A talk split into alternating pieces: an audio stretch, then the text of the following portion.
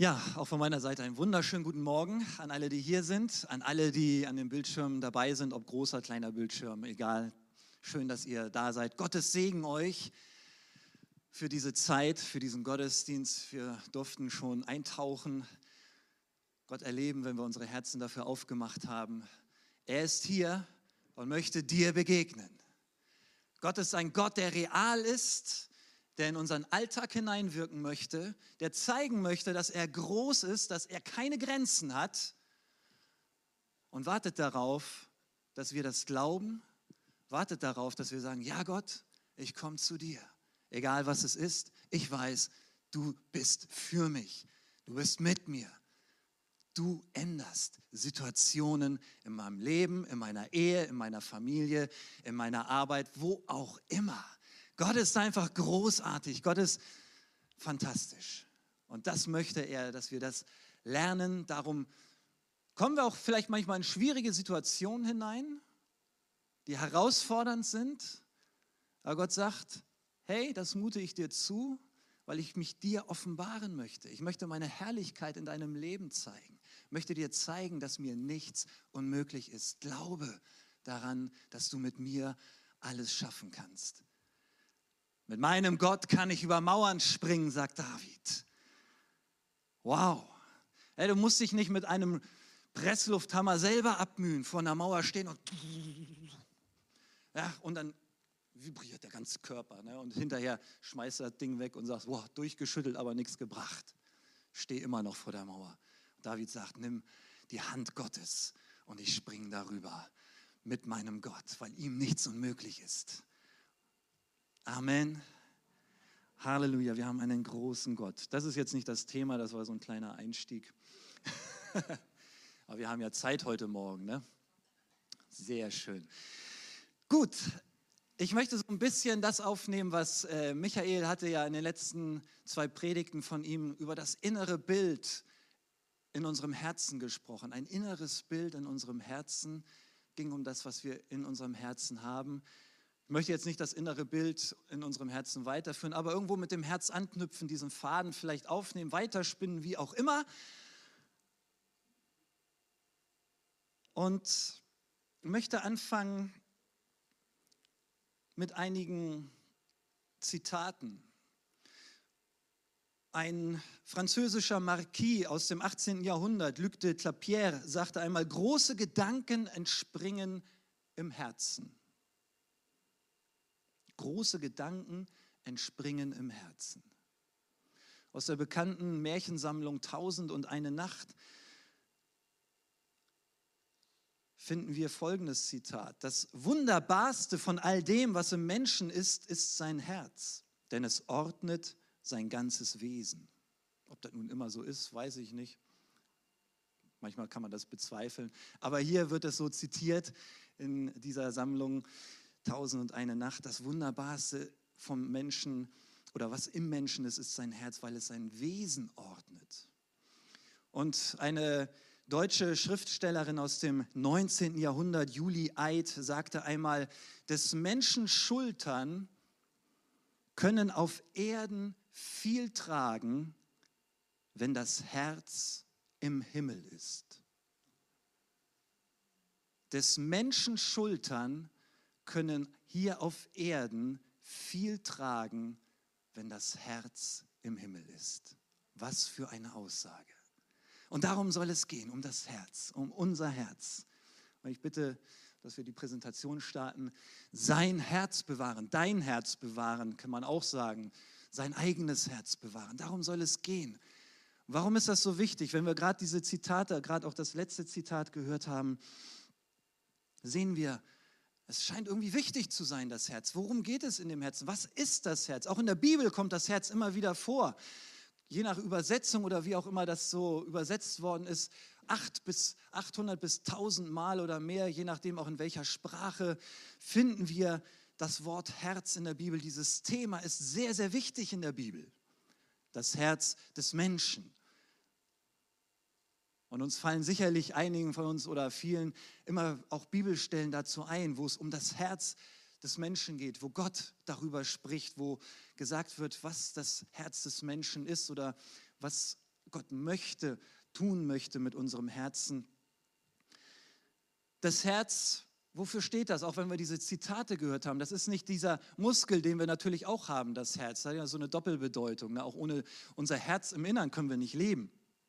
Ein wahnsinniger Muskel, der Milliarden von Malen so im durchschnittlichen Leben wahrscheinlich pumpt und schlägt ununterbrochen Tag und Nacht. Das ist eine Wahnsinnsleistung, wenn ich mir das mal so überlege. Da ist so ein Muskel, der kontrahiert ständig, der ist immer nur am Arbeiten. Meine Güte, was für eine Power. Und das hält uns am Leben. Lass den mal einmal irgendwie aussetzen und dann brechen wir zusammen. Da ist nichts mehr mit Leben. Und so auch das Herz, was als Herz bezeichnet wird in der Literatur, in der Bibel auch. Es ist unsere Persönlichkeit, das Innerste unseres Wesens, unser Wesen selber. Es ist unser Denken. Ups, mal sehen, ob das weitergeht. Eigentlich schon, ne? vorhin hat es geklappt. Was habe ich jetzt gedrückt? Ja, ich habe hier nur ein, zwei, drei Knöpfe. Der blinkt immer auf. Ja, sonst müsstest du mal kurz bitte weitermachen. Da. Dann geht es von unten. Was ist das Herz? So, es steht für unser Denken, unser Wollen. Es sind unsere Gefühle, das, wonach wir streben, unser Erkennen. Das macht es aus. Das macht unsere Persönlichkeit aus. Ja, es ist unsere Persönlichkeit. Und darum ist es ein so wichtiges Thema, weil, so wie es immer gesagt, in unserem Herzen, da treffen wir Entscheidungen. Was ist da in unserem Herzen drinne? Was bestimmt unser Denken? Welche Werte, welche Moralvorstellungen haben wir? Was führt uns dahin, Entscheidungen zu treffen? Welche Werte sind da, die uns voranbringen, die uns stehen lassen? Die sagen, das mache ich, das mache ich nicht, das finde ich gut, das ist falsch. Und das alles ist unser Herz, wovon die Bibel spricht. Das Wort Gottes ist natürlich auch immer sehr, sehr ehrlich. Passt uns oft auch nicht, vielleicht. Sagen wir, kann das sein? Und wenn wir Jeremia 17, Vers 9 lesen, wo steht, nichts auf dieser Welt ist so hinterhältig und verschlagen wie das Herz des Menschen. Das ist eine Ansage, eine Aussage wo sie sagt, hinterhältig böse verschlagen. Wer kann es durchschauen? Schreibt Jeremia her, hier in diesem. Wer kann dieses Herz durchschauen? Mit seinen verschiedenen Wegen, mit seinen Gedanken. Und da sagt Gott, nur ich, der Herr, ich kann es. Ich prüfe jeden Menschen bis in sein tiefstes Innere hinein. Also Gott prüft unser Herz, er schaut rein. Er ist der Einzige, der wirklich weiß, was in uns los ist. Und daraus sehen wir wieder, dass er in unsere Persönlichkeit hineinschaut. Das, was wir vielleicht vor anderen verbergen, er sieht es. Und er sagt auch, das menschliche Herz ist eigentlich von Grund auf nicht gut. Ja, wenn Goethe sagt, edel sei der Mensch hilfreich und gut, ja, er sei so, aber er ist leider nicht so. Ne? Und wir sehen das in der Entwicklung unserer Welt, in den Dingen, die Tag für Tag passieren, egal wo, sehen wir das Herz des Menschen ja, so viel Gutes kommt da nicht rauf. Das sind immer wieder so Hintergedanken. Das Ich steht immer im Vordergrund meistens, wenn Gott nicht da drinne steckt. Aber wir müssen gucken, dass wir unser Herz bewahren. Wir sind Leute, Menschen hier, die an Gott glauben, die gesagt haben, ja Gott, ich möchte dir nachfolgen. Und wenn du diese Entscheidung noch nicht getroffen hast, dann Denk darüber nach, dass es einen Gott gibt, der dich liebt, der alles für dich gegeben hat, der gesagt hat, ich habe einen Sohn, aber den möchte ich hingeben, den, denn ich liebe dich so sehr. Und er wird sterben für die Menschheit, weil ich diese Menschheit so sehr liebe. Ich werde ein Opfer bringen, einen Preis bezahlen, den sonst niemand bezahlen kann. Und das hat Gott für dich gemacht und getan. Gott hat sein Leben für dich gegeben, gesagt, du bist es mir wert, du bist es mir wert, dass ich meinen Sohn gebe, dass ich für dich sterbe, damit du wieder in Gemeinschaft mit mir kommst, damit ich dein Herz erneuern kann. Gott möchte mit dir zusammen unterwegs sein.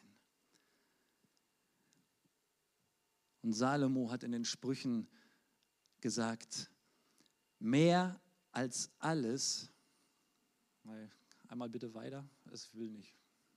Jetzt geht es zurück, vorne, ja. Mehr als alles, was man sonst bewahrt, behüte dein Herz, denn in ihm entspringt die Quelle des Lebens. Und da wissen wir, warum das Herz so wichtig ist. Denn es entspringt die Quelle des Lebens, das, was uns antreibt, das, was uns nach vorne bringt, uns ausmacht, unser Denken, das entspringt aus unserem Herzen. Und dann ist die Frage, welche Quelle ist das, aus der dieses Leben entspringt? Was für Wasser führt diese Quelle? Was kommt aus meinem Herzen, das mir Leben gibt? Wie sieht dieses Leben aus in meinem Leben? Wie entfaltet sich dieses Leben in mir? Welche Perspektiven habe ich in meinem Leben? Wie sehe ich auf meine Lebenssituation, auf meine Umstände und Ereignisse? Wie gehe ich damit um? Was in meinem Leben passiert? Was ist da in meinem Herzen? Wo ist dieses Herz verankert? Wo sind die Fundamente gelegt in meinem Herzen? Oder welche Fundamente habe ich in meinem Herzen gelegt? Und das entscheidet, wie ich mit dem Leben, mit den Umständen in mir umgehe. Das legt fest, was für Werte und was für Entscheidungen ich treffe.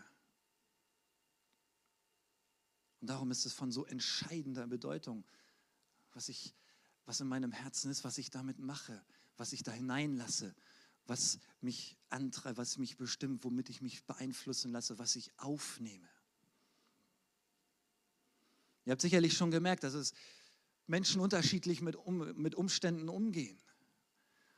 Ja, der eine, der geht immer rauf und runter, vielleicht wie so eine Achterbahn. Es gibt gute Zeiten und wenn es dann schwierig und schlecht wird, dann hängt er wieder im Tal. Fragt sich, ja, was soll das alles? Warum ich und mich und immer nur mir passieren solche Dinge? Und warum muss ich jetzt schon wieder kämpfen? Und irgendwann wird es vielleicht besser und dann ist man wieder oben irgendwo Situationen, die Freude nehmen.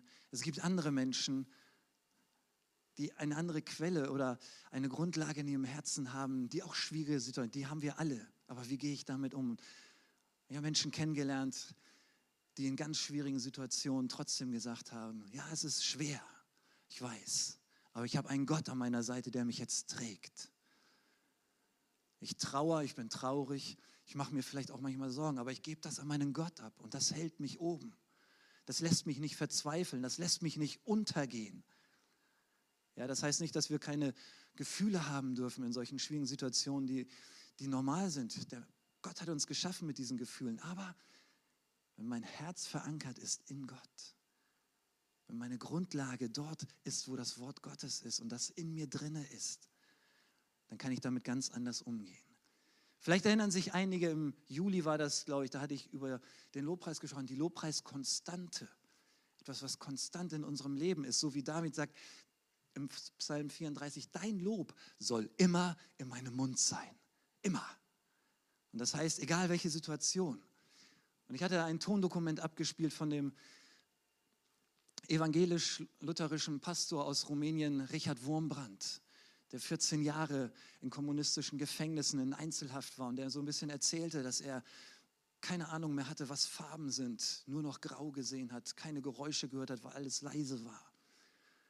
Und hier in diesem Gefängnis sagt er, trotzdem haben wir Gott gelobt, habe ich Gott gepriesen, haben wir zusammen als Gefangene Musik gemacht, wir haben gesungen und unsere Ketten als Instrumente genommen und gerasselt. Was für ein Herz ist in diesem Mann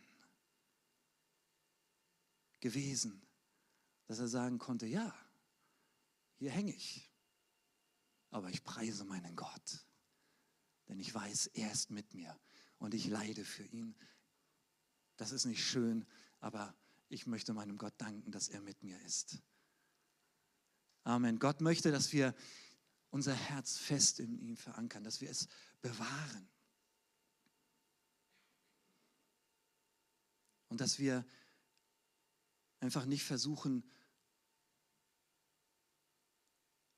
unser Ding durchzuziehen, an unseren Positionen festzuhalten, an unseren Meinungen und Werten vielleicht, die wir uns selber aufgestellt haben, festzuhalten. Auch da müssen wir als Christen aufpassen. Es ist ja nicht so, dass wir uns bekehrt haben und dann, uh, jetzt mache ich alles, was Gott will und das ist automatisch, der Wille Gottes wird uns so übergestülpt. Also automatisch habe ich so einen Kanal, dass nur noch das, was Gott möchte, getan wird, kann gar nicht mehr anders. Nur das, das Gute, was Gott möchte. Gott lässt uns trotzdem als Christen, als Kinder Gottes Entscheidungen treffen für uns selber, für mein Leben, auch für das Leben mit Gott. Wie lebe ich das mit Gott? Wie intensiv, wie wichtig ist mir das, was in der Bibel steht? Wie beschäftige ich mich damit? Wie wichtig ist Gott in meinem Leben und sein Wort? Und ganz schnell sind auch wir in Gefahr, egal welche Denomination, dass wir in Routine kommen, dass wir in Religiosität erstarren ja, und das fing schon ganz früh an. Paulus hat schon Briefe geschrieben, zum Beispiel an die Galater, wo er gesagt hat, hey, warum seid ihr jetzt auf einmal wieder so gesetzlich geworden? Ich habe euch doch was ganz anderes gepredigt, beigebracht, erzählt. Das Evangelium, was ich euch gebracht habe, ist doch ein ganz anderes. Und jetzt baut ihr schon wieder Gesetze auf und sagt, so muss man leben und das muss man machen und das darf man nicht. Halt dich daran und hieran. Schon Paulus hatte damit wieder zu kämpfen. Gemeinden, die er gegründet hat, in denen er in Kontakt stand. Das steckt in uns einfach drinne. Wir starten, so wie er sagte zu den Galatern, ihr startet im Geist und wollt alles im Fleisch beenden, mit eurem eigenen. Ihr startet mit mir, mit Gott und wollt es dann in eurem eigenen Willen vollenden. Fragt nicht mehr nach mir.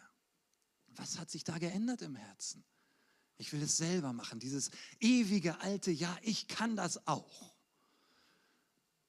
Hat Gott gesagt, du sollst es nicht davon essen? Der will dich doch nur hinters Licht führen. Der will doch gar nicht. Der will doch seine eigene Macht behalten. Der will doch über dich herrschen eigentlich. Ja, das macht er doch einfach nur aus irgendeinem eigensüchtigen Grund, dass du das nicht darfst. Weil er weiß, dann kannst du das und dann weißt du dieses und hast mehr Erkenntnis und dann machst du ihm seinen Platz streitig und das will er nicht. Lasst uns da nicht stehen bleiben. Die Pharisäer haben Jesus oft herausgefordert.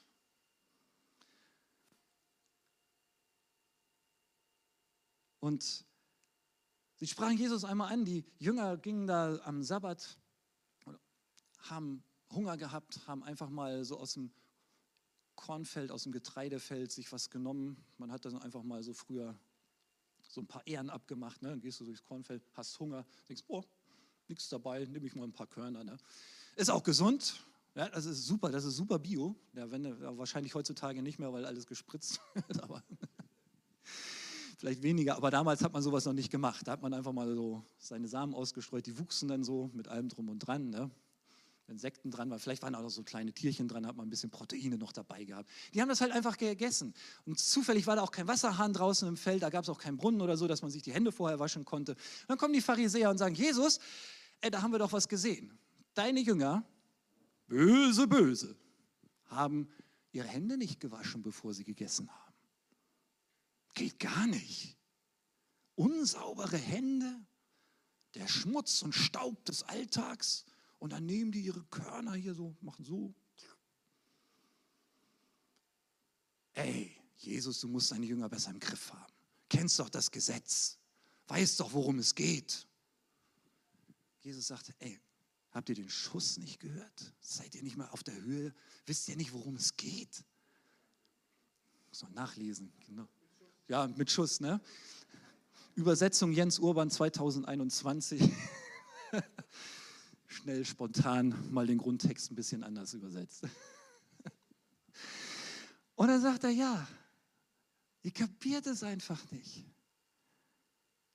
Das, was in eurem Herzen ist, das ist das, was euch verunreinigt, was den Menschen verunreinigt. Nicht, wenn du mit schmutzigen Händen isst, weil die Pharisäer dachten, wenn du mit schmutzigen Händen isst, dann verunreinigst du dich. Das war so das Gesetz. Ne? Du isst mit schmutzigen Händen und das ist unrein. Aber Jesus sagt, das ist doch Quatsch, das ist, das ist nicht so. Das, was du in deinem Herzen hast, da sind die bösen Gedanken drin. Da ist Streit, da ist Neid. Da ist die Gedanken, ehebrecherische Gedanken. Da ist das alles die Lüge drin. Und das kommt raus. Und das, womit ihr euer Herz gefüllt habt, das kommt dann auch raus. Das redet ihr. Und Jesus, er war Gott, hat immer wieder in die Herzen der Menschen geschaut. Er konnte das. In einer anderen Gelegenheit waren vier Freunde, die ihren gelähmten Freund, der nicht laufen konnte, gesagt hey, da ist Jesus, wir wissen, Jesus tut Wunder. Wir bringen unseren Freund zu Jesus, der soll ihn heil machen. Hey, welche Freunde, wie gut solche Freunde zu haben. Ne, das wünschen wir uns alle. Freunde, die so einen Blick für einen haben, sagen, hey, dir geht schlecht, komm, wir bringen dich zu Jesus. Der konnte leider nicht. Und da haben sie genommen, wir bringen dich dahin. Und dann wird er zu Jesus gebracht und dann steht Jesus da und sagt, deine Sünden sind dir vergeben. So erstmal, Jesus heute doch heilen. Deine Sünden sind dir vergeben. Und da waren da auch Pharisäer dabei gewesen und die dachten sich, ey, was ist das denn? Wer ist dieser Mensch, dass er sich hier aufstellt und dass er meint, er könne Sünden vergeben? Blasphemie! Gotteslästerung! Sünden vergeben kann allein Gott. Das haben die nicht laut gesagt. Steht in der Bibel so im Stillen, dachten die bei sich. Jesus guckt sie an und sagt, ey, was denkt ihr wieder Böses in eurem Herzen? Was, was habt ihr da für Gedanken? Was ist da bei euch los?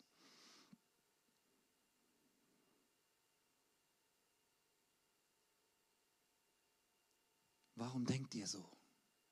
Weil das Fundament ein anderes war.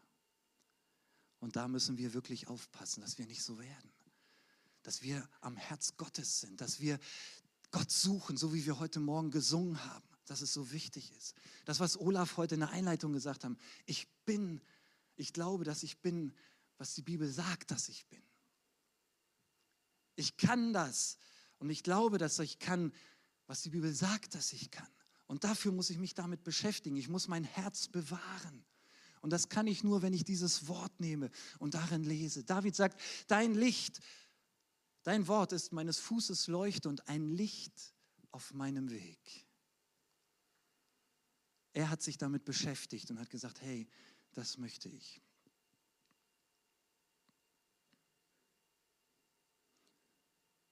Was ist uns wichtig in unserem Leben? Was ist uns als Gemeinde wichtig?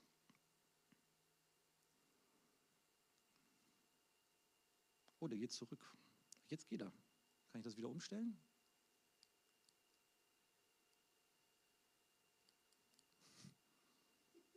Der kann nur zurück heute. Vorhin konnte er auch vorwärts. Er hat einen Rückwärtsgang eingeschaltet. Nee. Spring mal ein bisschen, bitte ein bisschen weiter. Jetzt habe ich wahrscheinlich einige Sachen hier übersprungen. so in dem ganzen Ding drin. Aber was ist in unserem Herzen als Gemeinde? Worauf gucken wir? Was ist uns wichtig? Ist uns wichtig, was Jesus wichtig ist, was Gott wichtig ist? Er verließ diese Erde und sagte, mein Herz brennt für diese Menschen. Und darum sage ich euch, geht hin tauft. Dann kannst du mal weitermachen. Das hatten wir jetzt. Wieso geht auch nicht, ne? er hat gesagt, geht hin und predigt das Evangelium den Völkern. Tauft sie und macht sie zu Jüngern. Womit beschäftigen wir uns heutzutage in unseren Gemeinden? Wo ist unser Herz? Es ist uns wichtig, tolle Gottesdienst mit aufwendiger Technik zu führen. Das brauchen wir, das ist auch, das brauchen wir, aber es ist sehr hilfreich. Oder schauen wir auf das Äußere, dass wir was Interessantes, was äh, Spektakuläres oder was aufbauen können, auch vom Äußerlichen her, was Leute anzieht, was so in der Welt in ist. Und sagen, ja, wenn man da auf Konzerten, bam, da ist immer Licht und Action und sowas. Und das brauchen wir auch in der Gemeinde, weil sonst kommen die Leute nicht. Wir müssen uns da so ein bisschen anpassen und gucken, was so in der Welt innen ist und was gebraucht wird. Und das müssen wir auch irgendwie gucken, dass wir das hier integrieren, damit das anziehend ist, damit das, das attraktiv wird. Ja, wie können wir unsere Gemeinde attraktiv für die Welt machen? Und wir gucken dann solche Sachen wie tolle Lichtshows und Multimedia und super Technik und sowas. Es ist schön und gut. Gott, wenn, wenn man das machen kann, dann muss man gucken, in welchem Rahmen. Aber das ist doch nicht attraktiv für die Menschen draußen. Was ist das Attraktive? Das Attraktive ist, dass sie einen Gott erleben, der ihr Leben verändert. Dass sie eine Gemeinde finden, deren Herz bei Gott ist und die wissen, hier spüren sie, hier ist irgendetwas anders. Hier wird keine Show abgezogen, sondern hier ist der lebendige Gott. Irgendwas hat mich berührt, irgendwas hat mich angerührt. Irgendwie muss es da mehr geben. Und das wünscht sich Gott, dass wir ein Herz haben, was ihn sucht. Dass wir als Gemeinde zusammen, du bist Gemeinde, ich bin Gemeinde, das ist nicht unser Raum hier. Das sind wir alle zusammen, sind wir Gemeinde. Unser Herz soll in den Grundlagen und dem Wort Gottes sein, dass wir für Menschen da sind. Und wenn das alles mal technisch und so weiter nicht so ist und nicht so funktioniert, unser Herz wird die Leute spüren lassen, dass Gott sie liebt und sie erreichen, befreien und heilen möchte. Bewahre dein Herz, indem du über dem Wort Gottes meditierst, dass du ihn suchst, dass du Zeiten des Gesprächs, des Gebetes mit Gott hast, wo du Gott preisen, loben und anbeten kannst. Nimm dir diese Zeit. Denn wo dein Schatz ist, da wird auch dein Herz. Amen. Vater, ich möchte dir Danke sagen dafür, dass du uns so sehr liebst ich möchte dir Danke sagen für die Veränderung, die du bewirkt hast in unserem Leben, Herr, die wir erleben durften. Vater, ich danke dir dafür, dass du aber auch all die Ecken und Kanten siehst, die noch da sind. Und das möchte ich dir heute Morgen bringen in meinem eigenen Leben. Mein Gott, ich möchte ein weiches Herz vor dir haben. Ich möchte ein Herz haben, was sich korrigieren lässt. Ich möchte ein Herz haben, Gott, was nicht hart ist gegen dein Wort oder gegen deine Erkenntnis, sondern weich ist und Korrektur empfängt und umsetzt. Ich danke dir, Gott, dass du Verletzungen heilst, wo sie sind, wo man das Herz nicht bewahren konnte und wo Umstände, Situationen gewesen sind im Leben, die uns, ja, die unsere Seele, unser Herz gebeugt, gebrochen haben. Vater, und ich bete heute Morgen ganz besonders für solche Menschen, dass du kommst und sie heilst. Vater, so wie du sagst, ich heile die zerbrochenen Herzens sind. Ich zerbreche das geknickte Rohr nicht, ich breche es nicht ab und ich puste diesen Doch, der nur noch glimmt, nicht aus, ich entfache ihn neu. Vater, komme du mit deiner Heilung heute Morgen in diese Seelen, in diese Herzen hinein. Egal was passiert ist, ich spreche Heilung aus. Und danke dir, Vater, dass du kommst. Heilung für zerbrochene Seelen, für zerbrochene Herzen. Egal aus welchem Grund. Heilung im Namen Jesu. Heilung im Namen Jesu. Herr, wir wollen dich suchen, weil du dich finden lässt, wenn wir dich suchen. Wir wollen klopfen, damit uns aufgetan wird. Herr, wir wollen dich bitten, aktiv zu dir kommen und du wirst uns geben. Und dafür danke ich dir. Amen.